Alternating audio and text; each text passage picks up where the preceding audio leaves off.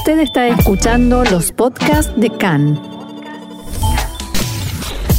CAN, Radio Nacional de Israel. Bien, son las 2 y 35 minutos en Tel Aviv. Seguimos aquí adelante con el programa y vamos a conectar con Chile directamente porque tenemos en línea a Manuel Férez, eh, maestro y experto en minorías de Oriente Medio y el Cáucaso. Shalom, Bokertov, Manuel.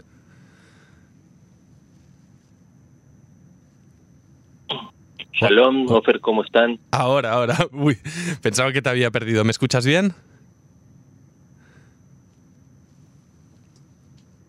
Sí, yo les escucho muy bien. ¿Ustedes? Eh, hay algo de retraso en, la comunicación, pero bueno, vamos a, vamos a ver si, si logramos eh, sostenerlo así.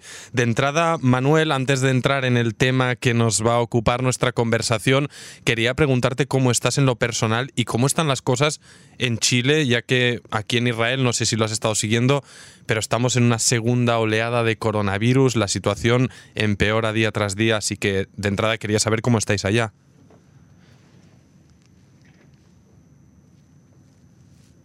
Bueno, aquí en Chile la verdad las cosas también han empeorado, la gente no, no siguió las indicaciones del gobierno, el gobierno también abrió los espacios públicos eh, demasiado pronto y las cosas han ido empeorando también, eh, un poco parecido al caso de Israel. Vaya, bueno, buenísimo, nos preocupaba y en todo caso esperemos, eh, Manuel, que tú y los tuyos estéis bien y sobre todo que toda esta pesadilla pues termine cuanto antes. Pero vamos ya a lo que nos ocupa, si te parece, Manuel.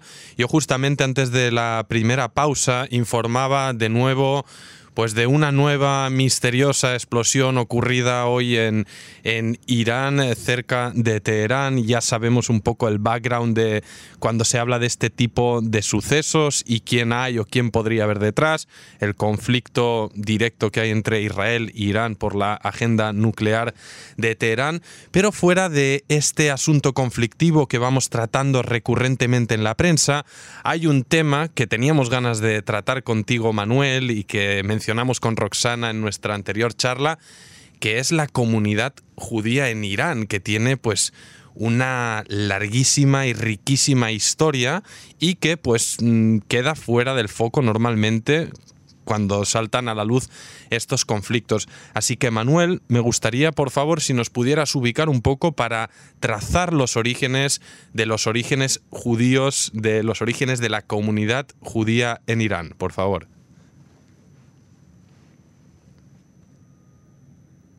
Sí, yo creo que es un gran tema que, como tú bien dices, pasa desapercibido en los medios y habría que pensar a contextualizar en dónde quedan estas minorías cuando dos países tienen este tipo de conflictos, ¿no? La comunidad judía del actual Irán es una de las comunidades judías eh, más antiguas. Eh, se habla de que los judíos arribaron a la zona de Irán después de la destrucción del primer templo estamos hablando ahí por el 587 antes de la época común, y de ahí en adelante el asentamiento de judíos en el actual Irán, y no solo en el actual Irán, sino más allá de Irán, extendiéndose por el Cáucaso, extendiéndose hacia Central, eh, no hizo más que incrementarse. Incluso este viajero tan famoso, Benjamín de Tudela, él narra que encontró eh, más de 600 mil judíos asentados en esta zona en, su, en sus viajes. Eh, a partir de ahí, como les decía, la comunidad judía empezó a asentarse incluso durante toda la dinastía Pahlavi, toda la época moderna de Irán antes de la revolución, había muchos eh, judíos asentados principalmente en tres ciudades, que es la ciudad de Teherán, la ciudad de Shiraz y la ciudad de Isfahan. Eh, es un detalle importante ofer decir que la comunidad judía de Irán hoy es la comunidad judía más grande de Medio Oriente fuera de Israel se habla, es difícil saber el número de, judíos, por lo, por lo menos hay 10.000. Algunas cifras que estuve investigando hablan incluso de 25.000. Y también habría que empezar a reflexionar que esta es una minoría que se ha ido expandiendo después de la revolución. Muchos judíos de origen iraní se fueron algunos a Israel, otros a Estados Unidos, otros a Francia e Inglaterra, donde se han ido asentando. Entonces tenemos eh, un caso muy interesante porque, como tú bien indicas, cuando hay conflictos entre esta República Islámica e Israel, eh, hay dos grupos que habría que reflexionar. Los judíos en Irán, los ciudadanos iraníes judíos, que sí sufren, ahorita platicaremos el acoso que sufren, y por otro lado, los judíos de origen iraní, que hoy son ciudadanos israelíes, que es una minoría también poco investigada dentro del Estado judío. Si, me permites, aquí eh, ah, voy a hacer un inciso para continuar la charla. Justamente, bien, se conocen las generaciones eh, de israelíes, los que hoy tienen 60 o 70 años, recuerdan y cuando se les pregunta, muchos mencionan pues con con mucho, con muy buen recuerdo los primeros años mm, de existencia del Estado de Israel y cuando pues eh, las relaciones con Teherán eran bien distintas de lo que conocemos hoy en día, por no decir que eran buenísimas, incluso había ingenieros, arquitectos israelíes que volaban a Teherán para construir allá nuevos y flamantes edificios, por no decir que había una línea entonces de Elal que unía Tel Aviv y Teherán. Obviamente todo eso cambió, como decías Manuel, con la revolución islámica en 1979 y ahí pues conocemos, yo he tenido el placer de charlar directamente con algunos judíos de origen persa, que algunos iniciaron esta travesía incluso a pie, cruzando países, fronteras, contrabandeados bueno, unas historias durísimas y que finalmente pues lograron asentarse aquí en Israel y muchos siguen conservando pues eh, obviamente su lengua materna, el persa, eh, leyendo, escuchando la música, añorando tal vez algún día pues poder volver a su tierra de origen en unas eh, circunstancias diferentes, pero como decías, muchos se quedaron y, son miles, es la comunidad más grande judía fuera de Israel en Oriente Medio muchos decidieron quedarse. ¿Por qué decidieron quedarse y cómo es su vida a partir de la revolución del 79?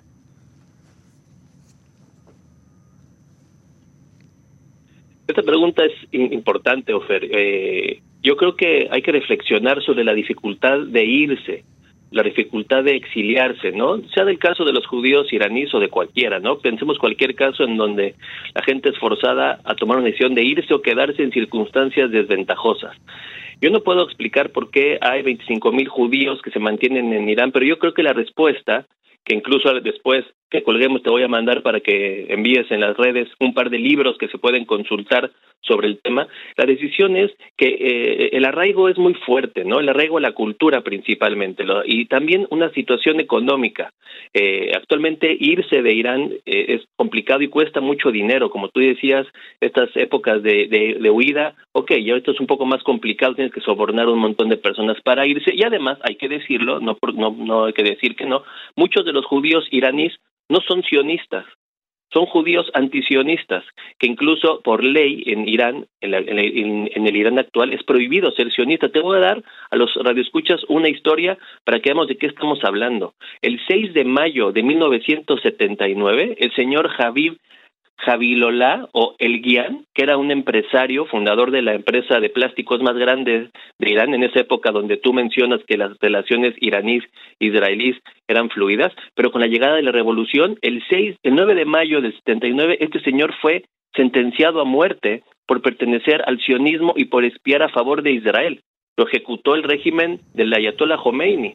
Entonces, el régimen de terror ha llevado a que los judíos que son sionistas busquen huir, pero hay que decirlo, judíos eh, de origen eh, iraní se han quedado en Irán porque no son sionistas. De, hecho, eh, Manuel, si me permites, mm, dime a ver si, no, si me equivoco, pero el propio régimen iraní, ah, digamos que promueve esta imagen de, decir, oye, miren, nosotros tenemos actualmente residiendo en el país a una amplia, una numerosa comunidad judía, lo que demuestra que nosotros no somos intolerantes al respecto de otras creencias o religiones. Obviamente lo que son beligerantes y hostiles es para la propia existencia del Estado de Israel, pero oye, no tenemos nada en contra de los judíos que viven aquí en Teherán o, en la ciudad o el pueblo que sea y pueden practicar su fe como la practicaban sus antepasados.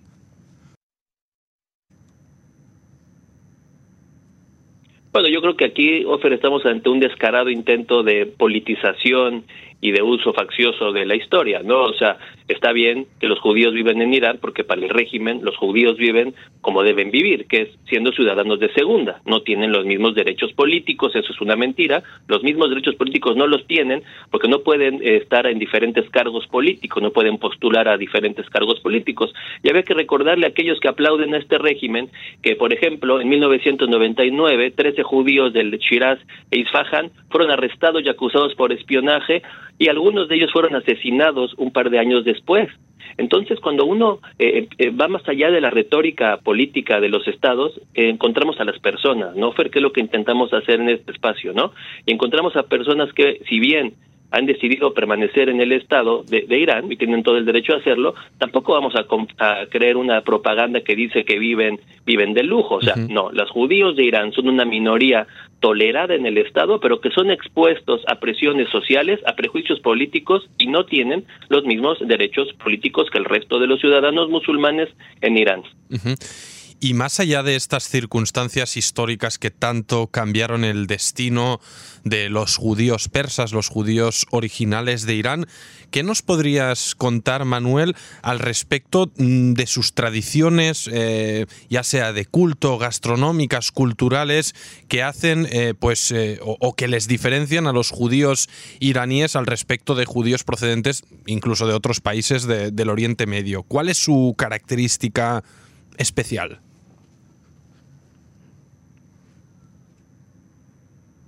Mira, yo creo que es buena pregunta. Yo creo que la historia persa, la historia de ser judío perteneciente a una cultura antiquísima, porque hay que aquí ser súper claros. La cultura persa trasciende las fronteras del Estado iraní y va hasta más allá de la política del Estado iraní. La cultura persa es una de las culturas más profundas, históricas y ricas del Medio Oriente y los judíos son parte de ella. Entonces la cultura está enraizada en esa historia, su gastronomía también es una gastronomía interesante que mezcla elementos medio orientales con elementos más caucásicos, elementos más del Mar Negro, como hemos también platicado en otras ocasiones con otros grupos. Pero si me preguntas cuál es el orgullo de los judíos, es que los judíos iraníes son descendientes de la comunidad judía quizá más antigua, con más continuidad histórica de todo Medio Oriente. Y eso se, se traduce también, por ejemplo, en sus centros culturales. En Irán hay 13 sinagogas activas, tienen su propio hospital, son activos en el, en el, en el ámbito eh, cultural, e incluso en Israel, en, que por lo que estoy investigando se concentran en la ciudad de Olón. eh, hacen gala de lo que hemos ido viendo en estos espacios, ¿no? Ellos son judíos, sí, judíos israelíes, pero pertenecen a una cultura propia y eso me parece súper interesante, que es lo que creo que rescato de platicar con ustedes eh, semanalmente, mostrar las diversidades de los grupos de, Medio Oriente, ¿no? Entonces, ojalá, ojalá esta breve plática haga a los radioescuchas interesarse para investigarlos por ellos mismos, no lo que nos dice un régimen o el otro. También hay un montón de judíos iraníes, por ejemplo, en Estados Unidos, donde, interesantemente, hacen negocios con armenios, musulmanes, o sea, eh, la diáspora de judíos iraníes post-79 es muy interesante y es un tema de estudio que, no se ha tocado tanto, en, tristemente, en América Latina.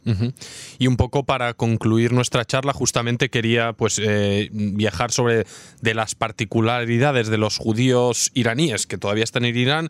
Quería desplazarme aquí a Israel, tú ya lo has hecho mencionando uno, uno de sus centros de vida como es Jolón y como también hay en, otras ciudades y poblados, porque son pues una cantidad, ahora no tengo la cifra actual, es difícil conocerla, pero son una cantidad ah, importante a tener en cuenta. Yo recupero también una anécdota que recuerdo encontrarme pues en, con un comerciante aquí en el centro de Tel Aviv y, yo entrar allá en su tienda y ver que en su smartphone pues él leía Facebook o Twitter en persa, escuchaba la música en persa, estaba viendo la televisión de Irán y a mí me dejó algo chocado. Por tanto, ellos sí que mantienen pues esta identidad cultural a pesar de haberse israelizado o haber pasado a vivir aquí. Y no sé un poco si, si tienes algún detalle o apunte a mencionarnos a este respecto sobre su integración pues a un nuevo país tan complejo como es Israel, el Estado judío, pero para nada homogéneo.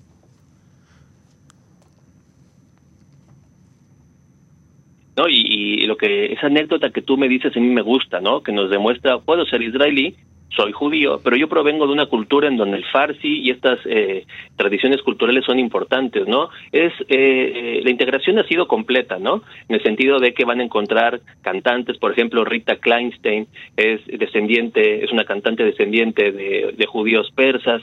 Pueden encontrar ustedes a políticos como Mijael Ben Ari o como Dan Halutz, que es, es jefe, ex jefe de de las fuerzas de defensa de Israel.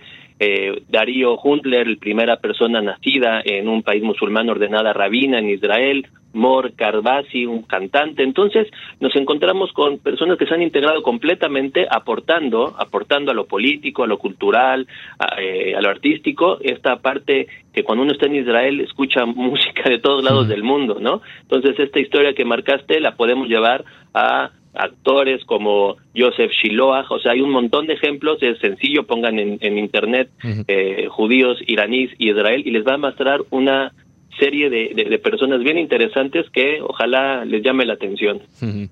Buenísimo, pues eh, Manuel, Manuel Férez, historiador, experto en minorías de Oriente Medio del Cáucaso, un gusto como siempre y como es habitual en las últimas semanas charlar contigo de estos temas. Espero que lo podamos seguir haciendo, que estés bien y que pues en un futuro estemos en un marco más optimista, en una situación mundial más estable. Mientras tanto, un abrazo, Manuel.